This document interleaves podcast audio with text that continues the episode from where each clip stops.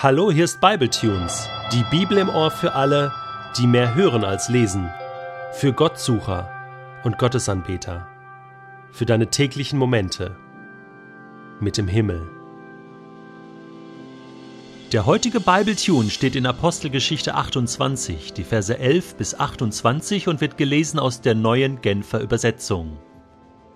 Nach drei Monaten setzten wir unsere Reise fort, und zwar mit einem Schiff aus Alexandria, dessen Galionsfigur die Dioskuren waren und das den Winter über in einem Hafen der Insel gelegen hatte. Wir liefen Syrakus an, wo wir einen dreitägigen Aufenthalt hatten. Dann lichteten wir erneut die Anker und fuhren nach Region. Einen Tag nachdem wir dort angelegt hatten, kam Südwind auf, so dass wir nur noch zwei Tage benötigten, um Puteoli zu erreichen. Hier trafen wir Christen, die uns zu sich einluden und bei denen wir eine Woche blieben. Und dann kamen wir nach Rom.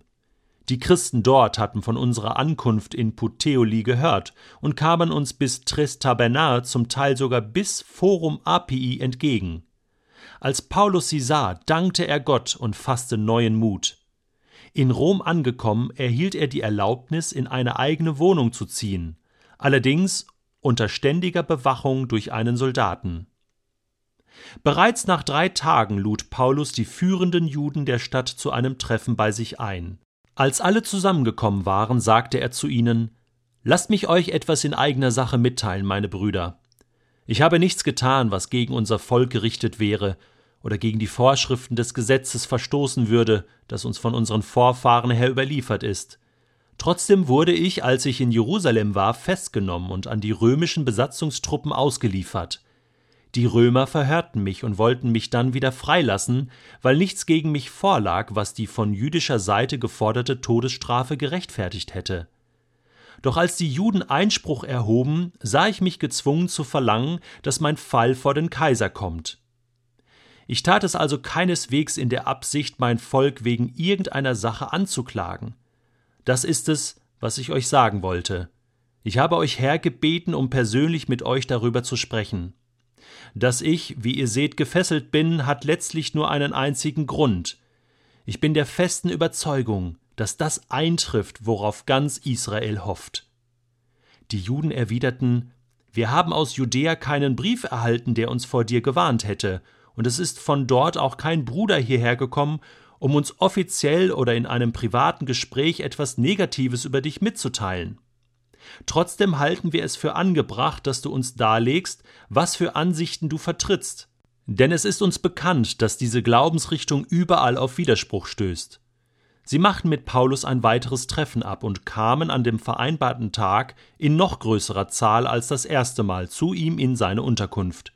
Den ganzen Tag über, vom Morgen bis zum Abend, verkündete und erklärte Paulus ihnen die Botschaft von Gottes Reich und versuchte sie, ausgehend vom Gesetz des Mose und von den Schriften der Propheten, davon zu überzeugen, dass Jesus der Messias ist.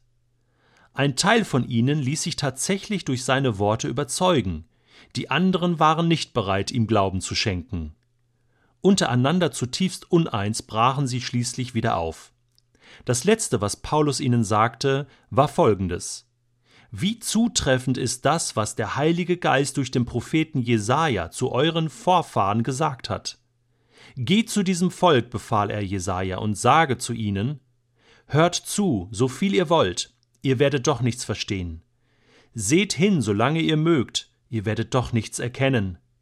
Denn das Herz dieses Volkes ist verstockt, ihre Ohren sind verstopft, und ihre Augen halten sie geschlossen. Sie wollen mit ihren Augen nichts sehen, mit ihren Ohren nichts hören und mit ihrem Herz nichts verstehen und wollen nicht umkehren und sich nicht von mir heilen lassen. Ihr sollt daher wissen, fügte Paulus hinzu, dass das Heil, das Gott uns schenkt, jetzt auch den nichtjüdischen Völkern verkündet wird, und bei ihnen wird seine Botschaft offene Ohren finden. Endlich ist Paulus in Rom angekommen. Bist du schon einmal in Rom gewesen? Ich war schon einige Male dort und ich kann dir sagen, diese Stadt trieft nur so von Weltgeschichte. Jeder Stein will dir irgendeine Story erzählen. Eine Story von Kaisern, von Päpsten, von Soldaten, von viel Blut, von Glanz und Gloria. Eine Jahrtausendgeschichte eines römischen Reiches, Welthauptstadt eines Imperiums. Und genau in diese Stadt hat Gott seinen besten Mann hineingeführt, den Apostel Paulus. Das ist alles kein Zufall gewesen, das wissen wir.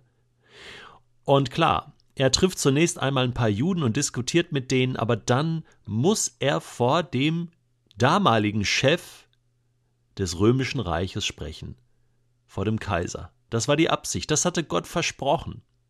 Und auch das war kein Zufall. Warum muss das passieren? Weil die beste Botschaft der Welt für alle Menschen bestimmt war. Gott hatte nie vorgehabt, sein Heil, sein Evangelium, Jesus, das Ganze für sich zu behalten oder nur für ein kleines Völkchen im Nahen Osten, Israel. Nein, nein, das war schon lange der Plan, dass Gott der ganzen Welt sagen will, ich liebe euch und ich will euch zurückhaben. Egal, wer ihr seid, Juden, Griechen, Römer, Volk Gottes oder noch nicht Volk Gottes. Gott hat immer davon geträumt, alle Völker zu erreichen. Genau das sagt Paulus ja dann zu seinen jüdischen Gesprächspartnern. Ihr sollt daher wissen, dass das Heil, das Gott uns schenkt, jetzt auch den nichtjüdischen Völkern verkündigt wird. Und bei ihnen wird seine Botschaft offene Ohren finden, im Gegensatz zu vielen Juden, die das zwar gehört hatten, aber doch nicht glauben wollten. Aber Gott hat das schon immer auf, auf dem Schirm gehabt, alle Völker zu erreichen. Er hat nie vorgehabt und auch nie gesagt, dass das Geschenk des Heils, die Gnade durch Jesus, die Auferstehungshoffnung, dass das Privatbesitz vom Volk Israel ist. Nein, nein, das war schon immer der Plan, dass die ganze Welt gerettet werden sollte. Gott wollte der ganzen Welt diese Liebesbotschaft sagen und sie einladen, zurückzukommen an sein Vaterherz. Das beginnt schon auf den ersten Seiten der Bibel. Der Mensch hatte gerade den Garten Eden verlassen müssen. Da heißt es, da fing man an, 1. Mose 4, den Namen des Herrn anzurufen. An allen Orten. Und da gab es das Volk Israel noch gar nicht. Allen Menschen war es möglich, den Namen Gottes anzurufen. Und so ist das heute auch. Du kannst Gott einfach rufen. Und er wird hören. Und auch dann später bei Noah, da hat Gott einen Bund geschlossen, einen, einen Schutzbund sozusagen für die ganze Erde, für die Natur. Und der gilt für alle Menschen, für alle Zeiten, solange die Erde steht. Also auch hier, alle Menschen sind gemeint. Abraham später. Da heißt es, durch dich sollen gesegnet werden alle Völker. Na klar, zunächst mal Israel, aber dann ging das ja weiter, von Israel aus weitergehend für alle Völker. Und das ist ja das Thema der Apostelgeschichte. Das ist ja das, was die Apostel dann in Jerusalem begriffen hatten und Paulus sowieso. Hey, jetzt geht's los. Jetzt will Gott sich allen Völkern zeigen. Wir können die Bibel weiterlesen. Josua 4, da heißt es, dass die mächtigen Taten Gottes allen Völkern die dort in Kanaan lebten und darüber hinaus kund wurden. Dann im Buch Jesaja, das ist sowieso ein Prophet, der vieles vorausgesagt hat, was das betrifft. Jesaja 12, Vers 4. An jenem Tag werdet ihr sagen: Lobt den Herrn, ruft in die Welt hinaus, wer euer Gott ist, sagt den Völkern, was er getan hat, rühmt ihn und erzählt, wie groß und erhaben er ist. Oder in Jesaja 56, da geht es um den Tempel und da heißt es in Jesaja 56, Vers 7, Ich, der Herr, verspreche, die Ausländer, die sich zu mir gewandt haben, die auf den Sabbat achten und so weiter, sie werde ich zu meinem heiligen Berg führen. Sie dürfen meinen Tempel betreten und sich an diesem Ort des Gebets von Herzen freuen. Sie dürfen auch Opfer darbringen. Und dann heißt es, denn in meinem Tempel sollen alle Völker zu mir beten.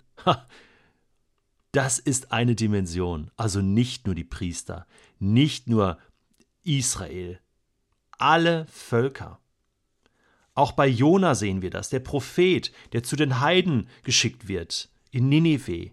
Wir sehen das bei Daniel, der in Babylon ist und Gespräche über Gott führt mit Nebukadnezar, dem großen Herrscher. Und wir sehen es jetzt hier bei Paulus in Rom. Gott schickt seine Leute in die ganze Welt, um der ganzen Welt zu sagen, ich liebe euch von Herzen. Psalm 96 Singt für den Herrn und preist seinen Namen, verkündet Tag für Tag, dass er uns Rettung schenkt. Erzählt unter den Nationen von seiner Herrlichkeit, unter allen Völkern von seinen Wundern. Denn groß ist der Herr, und ihm gebührt das höchste Lob. Ehrfurchtgebieten steht er über allen Göttern. Erweist dem Herrn Ehre, ihr Völkerstämme, preist die Herrlichkeit und die Macht des Herrn.